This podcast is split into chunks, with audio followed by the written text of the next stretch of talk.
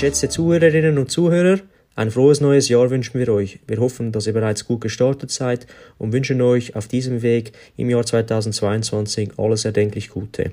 Freude herrscht! Auch in diesem Jahr werden wir euch mit einer Podcast-Reihe monatlich begleiten. Das Thema hat sich leicht geändert. Wir werden euch nun unter GMT Insight monatlich mit Hintergrundinformationen zu diversen sportlichen Themen beliefern. Und diesen Monat starten wir die Reihe mit einem Einblick in die Wintersportart Biathlon. Wer sich mit der Schweizer Biathlon-Szene befasst, der kommt um den Namen Matthias Simmen nicht herum. Der Andermatter war der erste Schweizer Athlet, welcher international vorne mitmischen konnte, mehrmals auf Weltcup-Podestplätzen stand und natürlich auch dreimal an Olympischen Spielen teilgenommen hatte. Mittlerweile ist er der Allgemeinheit als Moderator des Schweizer Fernsehens bekannt, wenn er diverse Weltcuprennen kommentiert. Matthias ist aber natürlich auch ein profunder Kenner der Szene und ich bin sehr gespannt, was er uns über diese hochspannende und explosive Mischung aus Langlauf und Schießen zu erzählen hat.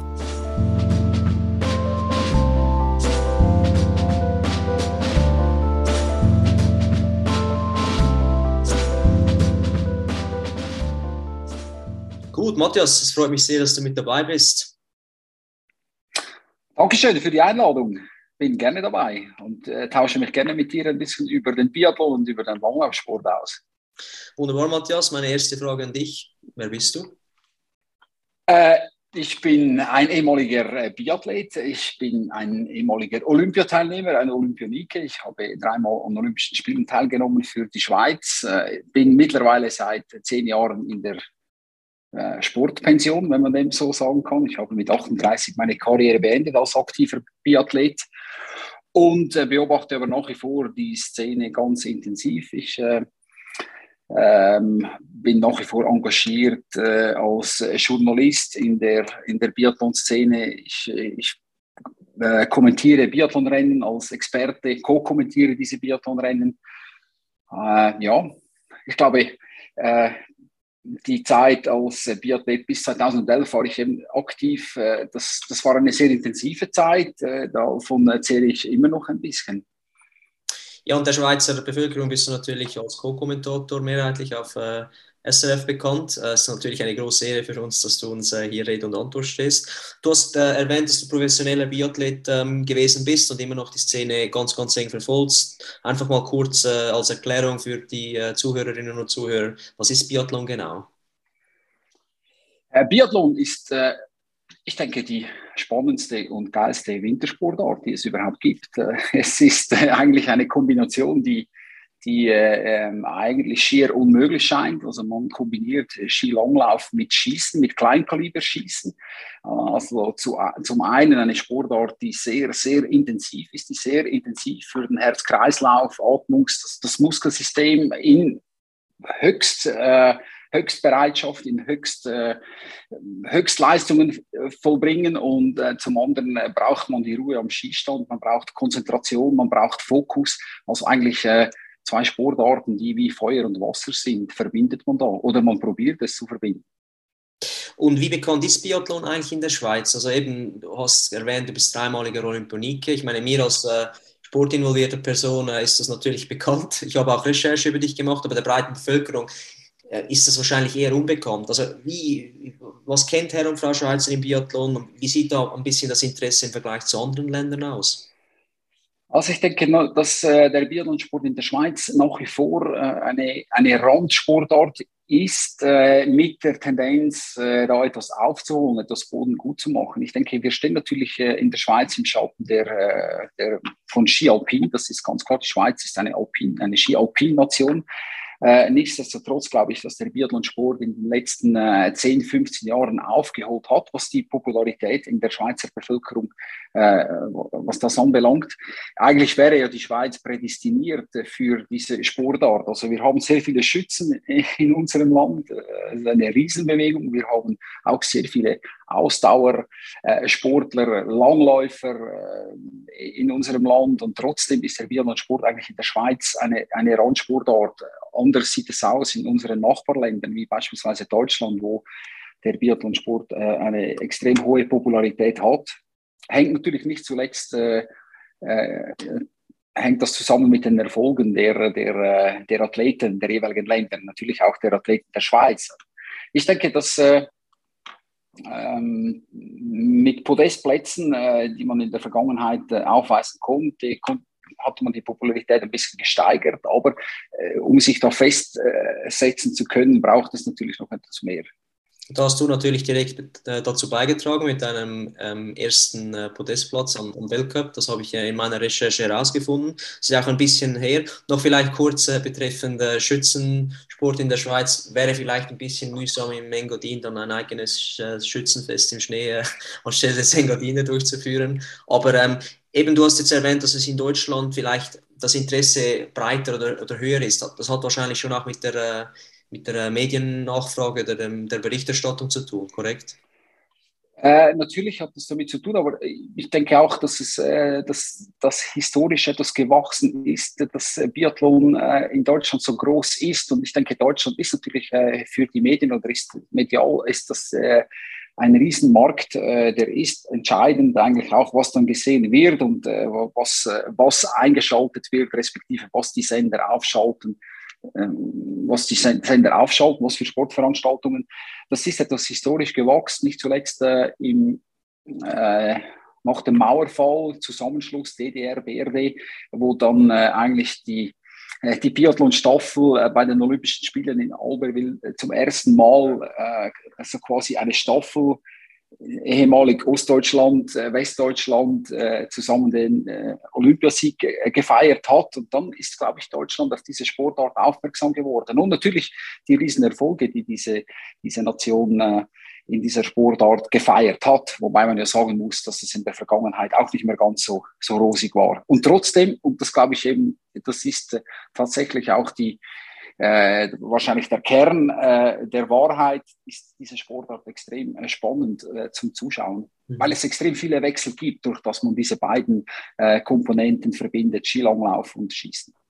Auf das kommen wir danach noch zu sprechen. Jetzt vielleicht ein bisschen konkreter. Wie sieht ein Saisonablauf eines Biathleten oder einer Biathletin aus? Wie, wie ist das geplant?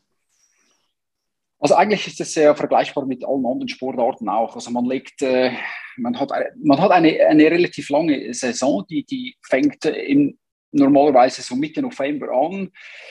Äh, die geht dann eigentlich auch bis Mitte, Ende März, bis Anfang April sogar äh, zum Teil.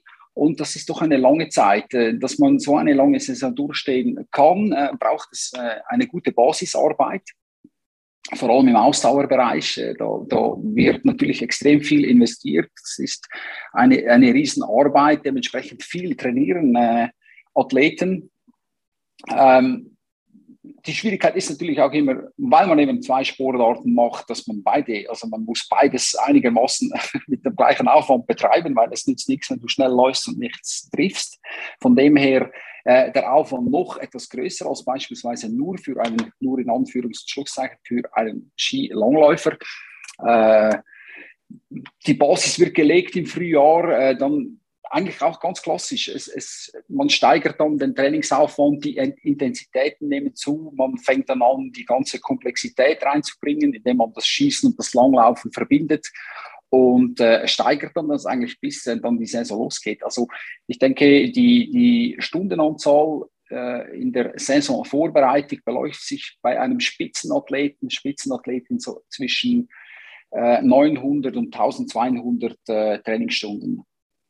Das ist natürlich ein sehr hohes Volumen. Was mich jetzt äh, als äh, Trainingspraktiker interessiert, im Sommer, wie kriegt ihr da das Volumen rein? Ich kenne natürlich den Concept 2 Skiergometer äh, oder geht das eher dann in Richtung Rollski? Oder ist, ist der Skier eigentlich überhaupt unbekannt äh, im, im Biathlonsport? Wie siehst du das? Nein, nein, nein, nein der, ist, der ist sehr bekannt. Also das, die, die, die gibt es eigentlich schon äh, sehr lange. Also man hat äh, diese diese Zugmaschinen, wie wir sie genannt haben, die, die, die kenne ich seit ich, äh, also seit 30 Jahren, da hat es immer wieder verschiedene Modelle gegeben, ist natürlich bekannt, aber grundsätzlich ist es schon so, dass man äh, sich eigentlich auf die, die Ausdauersportarten wie ähm, Radfahren, Mountainbike, äh, Skiroller natürlich ganz ein, ein, ein wichtiges Trainingsmittel, weil man da eigentlich die, äh, der Bewegungsablauf äh, mehr oder weniger kopieren kann, also die Ski-Langlaufbewegung eigentlich trocken, respektive im Sommer üben kann. Ähm, Fußlauf natürlich, Berglauf äh, gehört dazu. Und äh, nicht zuletzt natürlich auch im Sommer äh, die Ski-Langlaufeinheiten, sei es äh, beispielsweise auf Gletschern, sei es äh, in Skitunnels, die es ja mittlerweile gibt in, in Deutschland wie in Skandinavien, ist das sehr, sehr populär. Man trainiert auch auf Laufbändern, äh, die, die mit den Skirollen auf Laufbändern, da werden auch Tests absolviert. Also die Möglichkeiten im Ausdauerbereich zu trainieren, die sind sehr vielseitig. Und nicht, nicht zu vergessen natürlich auch die, die Kraftkomponente, äh, Biathlon natürlich auch, aber Skilanglauf ist eine Kraftausdauersportart, die benötigt auch äh, eine gewisse ähm, Maximalkraft. Äh, es sind, äh, wenn man die Athletinnen und Athleten studiert, sind die doch auch sehr ausgeprägt im Oberkörperbereich. Also es ist eine äh, nicht ganz von der Hand zu weisen, dass äh, eine gewisse Maximalkraft, Kraftbelastung, da, das muss äh, vorhanden sein. Das sieht man dir auch an übrigens. Ein großes Kompliment für dass du immer noch so fit aussiehst und auch wahrscheinlich sehr fit bist.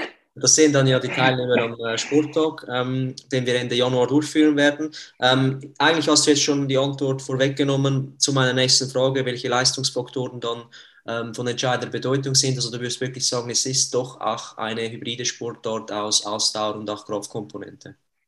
Sehr, sehr. Und äh, ich ich würde sagen, in den letzten 15 Jahren, also eigentlich die ganze Entwicklung, das ist nicht nur in den letzten 15 Jahren äh, passiert. Wenn ich mich zurückerinnere, die, ein Skilangläufer noch vor, ich gehe ein bisschen weiter zurück, vielleicht vor 20 Jahren, das waren eher so die feingliedrigen, gliederigen, jetzt kann ich es sagen, Athleten oder Asketen eher.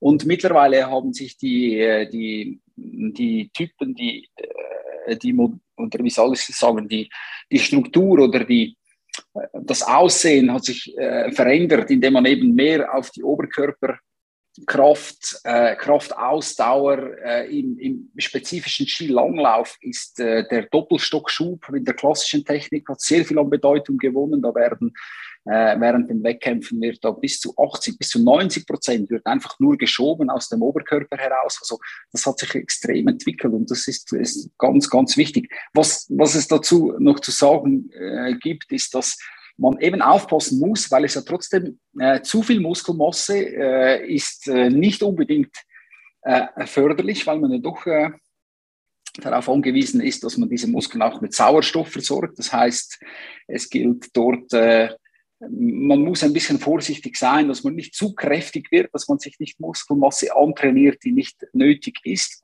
Trotzdem braucht man sie. Also das ist so ein bisschen eine, eine, eine Gratwanderung. Wie viel ist äh, genug und was ist zu wenig? Sehr spannend, ja. Das ist halt eben diese negative äh, Interferenz, oder das kenne ich natürlich aus dem CrossFit. Da ist es natürlich auch in der Länge des, äh, des Events viel kürzer als jetzt bei euch, aber ich kann das sehr gut nachvollziehen. Ähm, Langlauf, Schießen, du hast mentale Stärke angesprochen. Was würdest du jetzt äh, meinen? In welchen der drei Bereichen sollte man am meisten mitbringen aus deiner Sicht? Ja, also das ist natürlich, ich denke, die, der beste äh, Biathlet ist der, der die Komplexität am besten beherrscht. Äh, aus, aus diese drei Faktoren, die sind natürlich alles entscheidend. Und äh, ich würde nicht äh, sagen, das oder dieses ist äh, mehr oder weniger wichtig. Am Schluss ist es einfach äh, die komplexe Leistung, die dann den Erfolg bringt. Also es ist alles genauso wichtig. Also du kannst der beste Schütze sein oder der beste Skilangläufer, wenn du die mentale Kraft nicht hast, äh, auf den Tag X äh, die, die Leistung abzurufen oder irgendetwas zwischen den Ohren nicht, äh, die, das nicht auf die Reihe bringt, auch mit dem Druck umzugehen, zum Beispiel vor Zuschauern einen Wettkampf zu bestreiten oder mit der, der Leistungsdruck, mit diesem Leistungsdruck umzugehen, dann, dann kannst du das beste Sommertraining haben und das nützt nichts. In diesem Sinne würde ich sagen, keine spezifische Gewichtung auf das ist entscheidender oder dieses. Es ist alles in etwa gleich wichtig und man muss äh, den Fokus auf wirklich auf diese, diese Kern, äh, ja, die, äh, wie soll ich das sagen? Also, das ist tatsächlich das Mentale, die, die Ausdauer, die Schießfertigkeiten, das ist alles gleich wichtig.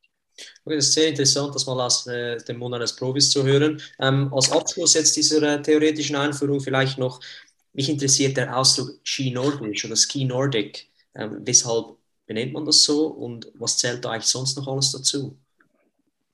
Ähm, ich denke, eine gute Frage. Also Skinordisch kommt ja eigentlich eher, oder würde man jetzt eigentlich die Sportarten der, oder ich muss vielleicht so beginnen, der äh, Biathlon wird jetzt eigentlich nicht direkt zu Skinordisch gezählt. Er hat vielleicht damit zu tun, weil ähm, der Biathlon einen eigenen Weltverband äh, hat, Mhm. Äh, die Internationale Biathlon-Union. Ski Nordisch, also Ski Langlauf, äh, die, die, die, äh, die nordische Kombination, das ist der Skisprung und Skilanglauf. Ähm, die sind dem Weltverband der FIS respektive dass auch die, die, die, die Alpinen sind dort dabei. Also es gibt diese zwei Weltverbände und ähm, wenn ich von Ski Nordisch spreche, meine ich eigentlich eher äh, Skilanglauf oder eben die nordische Kombination und, und Biathlon ganz spezifisch als, äh, eben als Biathlon. Und das kommt wahrscheinlich daher, dass wir zwei verschiedene Weltverbände haben.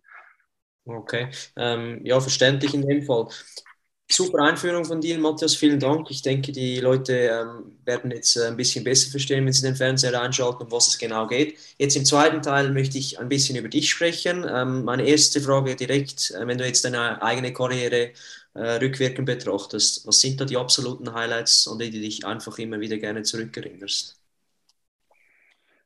Ja, ich, ich würde da vielleicht äh, den Podestplatz herausstreichen, den du ja bereits schon erwähnt hast. Das war äh, tatsächlich der erste Podestplatz eines Schweizers. Äh, in, das war in 2006. Äh, das war vor Wochenfrist, war das das 15-jährige äh, Jubiläum.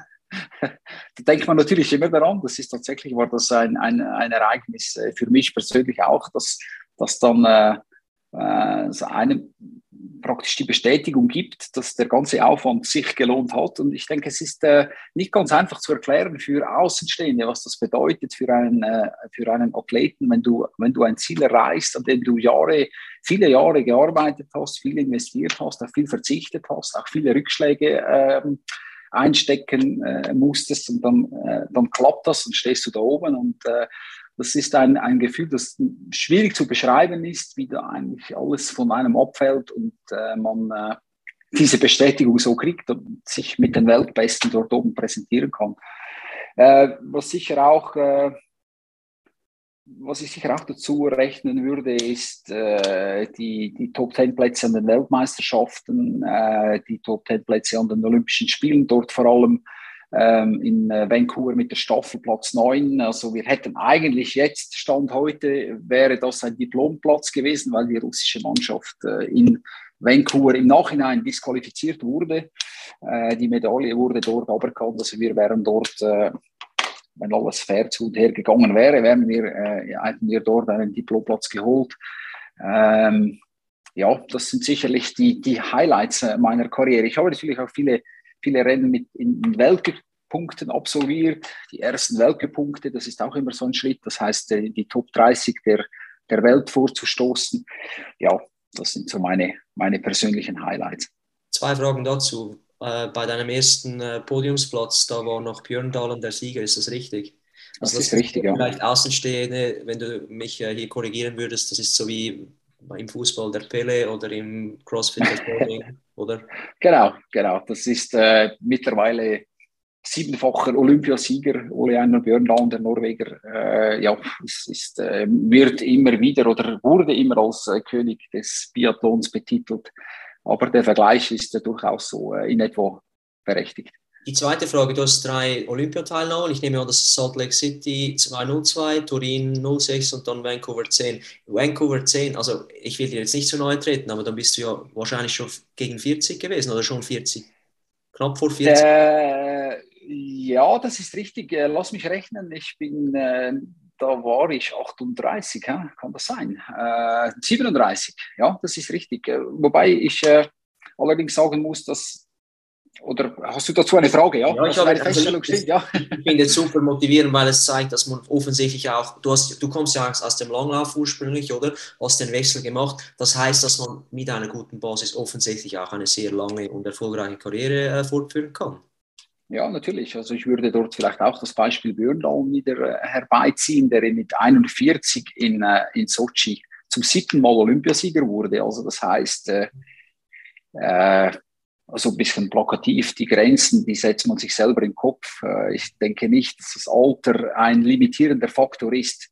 bis zu einem bestimmten Zeitpunkt. Dann glaube ich schon, dass man äh, irgendwann, und das stelle ich jetzt bei mir selber auch fest, äh, wenn man dann gegen die 50 geht, ist es dann trotzdem nicht ganz so einfach äh, oder man kämpft täglich gegen den Muskelabbau oder irgendwie so. Also es ist, äh, irgendwann wird es dann schon limitierend. Aber ich denke, zwischen 35, 40, 41, 42, das ist trotzdem noch viel möglich. Das zeigen ja immer wieder äh, Beispiele, die es trotz des hohen Sportleralters eigentlich, die schaffen es immer wieder auch Höchstleistungen zu erbringen. Man muss vielleicht etwas mehr investieren, die Planung muss etwas äh, detaillierter, äh, vielleicht gezielter sein und dann ist vieles möglich, ja.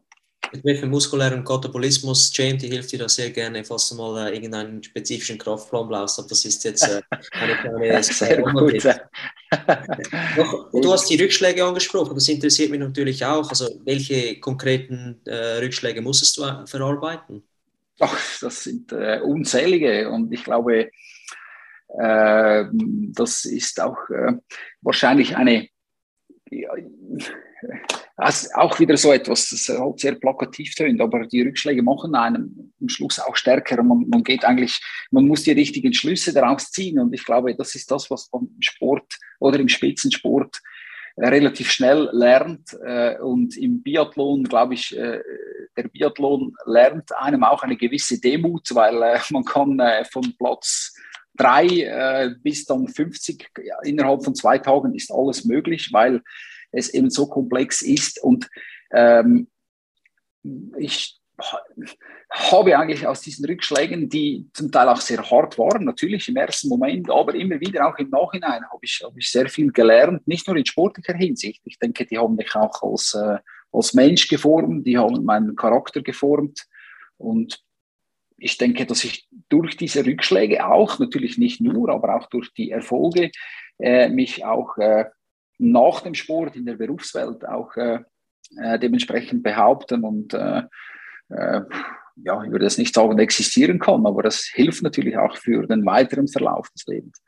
Darauf möchte ich am Ende noch mal kurz zurückkommen. Ähm, wie bist du jetzt konkret mit diesen Niederlagen umgegangen? Hast du da irgendwie eine eigene mentale Rezeptur entwickelt und gibt es da irgendwelche Ratschläge, die du den äh, Zuhörern äh, mitgeben kannst? Vielleicht ein gesunder äh, Pragmatismus äh, ist wahrscheinlich der äh, Ratschlag, den ich, äh, den man wahrscheinlich auch sonst im Leben gut äh, benutzen oder brauchen kann.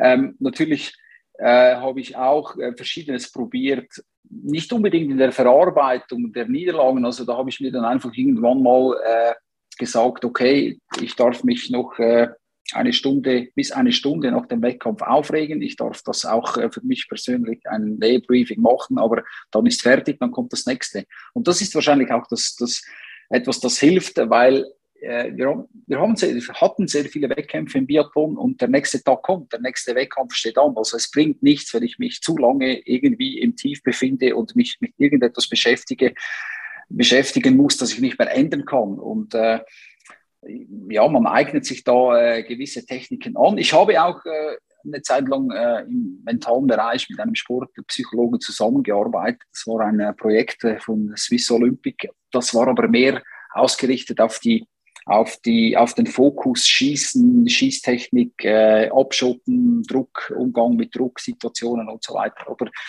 äh, der, der Umgang mit, mit, mit Niederlagen das habe ich mir dann eigentlich sehr gut angeeignet, weil es in der Summe mehr Niederlagen gab als äh, Erfolge. Eine gute, gu, äh, gute Prise Humor da mitnehmen, aber ich meine, du kommst ja aus Andermatt und man sagt euch Urner, vor allem diejenigen, die da von do, da oben äh, kommen, eine wirklich äh, starke Resilienz nach, oder? Das, das, das ist ein regionaler Vorteil, den du da mitbringst würde ich nicht, äh, das würde ich nicht bestreiten. Und wahrscheinlich ist äh, die äh, Resilienz ist wahrscheinlich das richtige Wort. Ja, man, über die Jahre baut man sich die, diese Resilienz auf, gerade im Umgang mit eben äh, mit Niederlagen oder nicht, nicht mit einer Zeit, die nicht sehr erfolgreich ist. Es kommt auch noch dazu, die ganze Problematik mit Krankheiten, Verletzungen, Wintersport. Das ist äh, meistens findet unsere Sportart statt, wenn auch äh, die, die, äh, die nationale Grippewelle unterwegs ist. Also das, ist. das war immer eine riesen Herausforderung auch. Äh, aber äh, ja, ich finde es noch treffend eigentlich. Resilienz, das ist, äh, eine treffende Beschreibung im Umgang mit Niederlagen. Ähm, noch vielleicht zum Abschluss jetzt, du be begleitest diesen Sport dort jetzt auch selber noch äh, als Zuschauer mit. Ich weiß gar nicht, äh, inwiefern du noch als Trainer tätig bist. Ist das noch etwas, das du verfolgst? Oder? Äh, ich habe die, ich, oder ich hatte die, die Grundausbildung äh, begonnen, äh, die Trainergrundausbildung. Das ist aber viele Jahre her. Ich habe das nicht weiter verfolgt. Ich habe meine beruflichen äh, Ambitionen, äh, eine, ich habe eine andere Schiene verfolgt. Ähm, äh, trotzdem befasse ich mich natürlich schon mit, mit Training, mit Trainingsphilosophien, mit natürlichen Gesprächen, die ich nach wie vor in meiner Funktion als Experte führe, mit mit verschiedenen Coaches aus allen verschiedenen Ländern. Ich kenne auch sehr viele, viele, die mich oder viele, die ich begleitet habe oder die mich begleitet haben in meiner aktiven Karriere, die stehen jetzt irgendwo als Coaches an der Strecke oder hinter dem Schießglas. Und das sind immer sehr spannende Gespräche. Und sehr spannend ist eben auch natürlich die, das Verfolgen äh, dieser Sportart betreffend Entwicklung der Technik. Äh, es wird immer noch schneller, noch schneller. Man denkt immer, es geht nicht mehr schneller, aber es geht immer noch schneller. Es, es ist natürlich auch das Material, das immer besser wird und, und, und. Also ich bin, ich bin äh, würde ich jetzt behaupten, schon immer noch sehr nahe dran. Und weil du so nahe dran bist, ähm, für junge Athletinnen und Athleten, jetzt kann im Biathlon sein, kann auch in anderen Sportarten sein. Was gibst du denen so aus deinem, aus deinem Erfahrungsfundus mit auf den Weg? Was ist dir wichtig?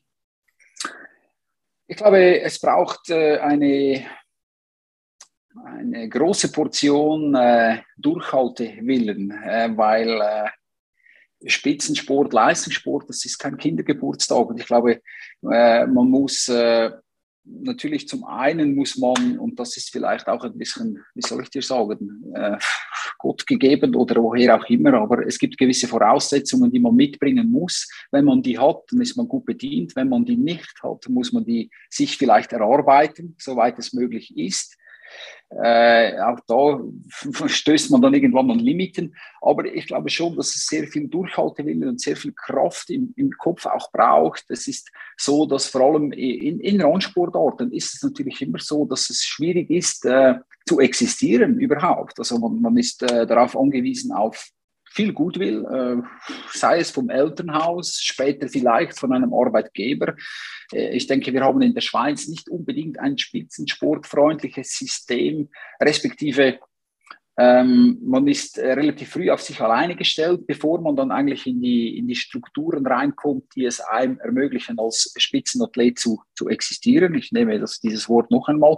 Äh, und da braucht es viel Durchhaltewillen. Äh, man muss bereit sein, äh, ein bisschen unten durchzugehen. Es, man, man, ist äh, finanziell nicht auf, auf Rosen gebettet, muss man mal so sagen. Und man muss auch sehen, dass vielleicht links und rechts die Kolleginnen und Kollegen einem überholen, sei es in beruflicher Hinsicht, währenddem du vielleicht in eine Sportart oder in, in einen Sport investierst, wo das äh, Return of Investment nicht unbedingt äh, gesichert ist. Also ja, das sind alles Fragen, die man sich vielleicht als Jugendlicher gar nicht stellt.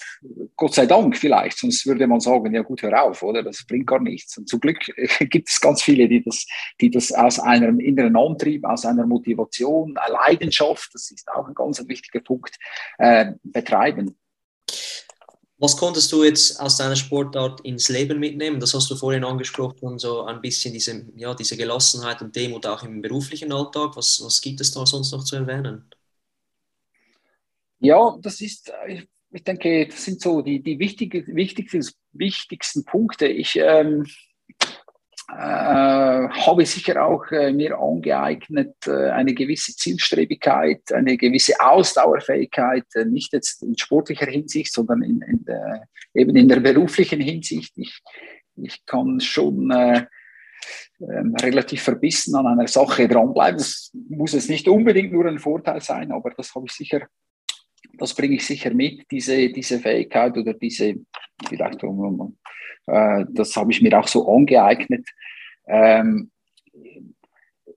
und nach wie vor, ich glaube, und das ist das Wichtigste, ist der Sport für mich, auch nach der, der, der Spitzensportkarriere, ist der Sport für mich ein Ventil, ein, ein, äh, ein ich, ich verarbeite ganz vieles mit dem Sport und ich nehme das durchaus auch mit als, als äh, aus dieser Zeit als Sportler, weil es mir nach wie vor äh, wichtig ist und ja, ich, ich, ich merke einfach auch, dass ich dann, äh, wenn ich nicht äh, diese Dosis Sport regelmäßig habe, dass, mir, dass es mir nicht so gut geht. Jetzt kann man darüber streiten, ist das etwas was Gutes, was du da mitgenommen hast oder nicht unbedingt. Ich sehe es wirklich als, als sehr positiv und als, als ein, ein, ein Riesenventil an. Ja. Ja, ich äh, bin eigentlich äh, mit all meinen Fragen durch. Ich möchte mir ganz vorab äh, herzlich bedanken für die äh, vielen interessanten Einblicke, die du uns gegeben hast, auch die persönlichen Erfahrungen, die du geteilt hast. Gibt es vielleicht noch etwas, das du erwähnen möchtest zum Schluss oder hast du alles erklärt? Ah, äh, vielen Dank für die Möglichkeit, da und, äh, an diesem Gespräch teilzunehmen. Ja, wir haben Danke. Äh, normalerweise würde ich jetzt fragen, wo man dich findet, aber ich nehme an, ähm, so die sozialen Medien, ich weiß nicht, sind die dir wichtig? Gibt es dich da? Ansonsten können sich Herr und Frau Schweizer dich einfach ja, eben SRF einschalten, Biathlon und dann hört man deine Stimme, oder? Genau, das ist eigentlich so. Ich, ich äh, habe mit den, äh, mit den sozialen Medien, ich habe mich, äh, ich habe mich darüber äh, kürzlich unterhalten, über diese ganze Geschichte mit den sozialen Medien, weil ich äh, doch erstaunt bin, wie schnell es geht bei jetzt wieder im Biathlon bei, bei ganz vielen Athleten, wie schnell auf Insta und auf Facebook gepostet wird. Das ist kaum vorbei, wird gepostet. Ich verstehe das ja alles. Und trotzdem muss ich sagen, bin ich einigermaßen froh, ist das bei mir noch ein bisschen vorbeigekommen. Also, wo ich aufgehört habe 2011, ist es so, in der, in der, war das in der Anfangsphase und äh, ich habe eigentlich so die, den Link zu diesen sozialen Medien nicht, äh, nicht wirklich gefunden. Ja, verstehe ich da absolut. Ähm, ganz ehrlich, wenn ich äh, das nicht beruflich nutzen würde, ich wäre komplett äh, offline. es geht, geht, mir da ein bisschen zu weit, aber das ist eine, meine persönliche Meinung. Ähm, ja, ich äh, freue mich sehr auf den Sporttag Ende Januar, äh, wo uns dann ja. der äh, legendäre Matthias Simon äh, in Andermatt ähm, auf den Langlaufschienen einführen wird. Sehr gut, freue mich auch. Ich hoffe, es werden äh, viele Leute teilnehmen dort oben. Absolut. Bei bestem Wetter und besten Läupenbedingungen natürlich. Ja, das ist immer, das ist immer noch eine Frage der, des Glücks auch, aber das werden wir haben. Wir, wir essen genau. alles auf bis Ende Dezember und dann äh, haben wir das, haben wir unser Soll erfüllt. Vielen herzlichen Dank, genau. Matthias. Äh, gute Zeit. Besten Dank. Weiss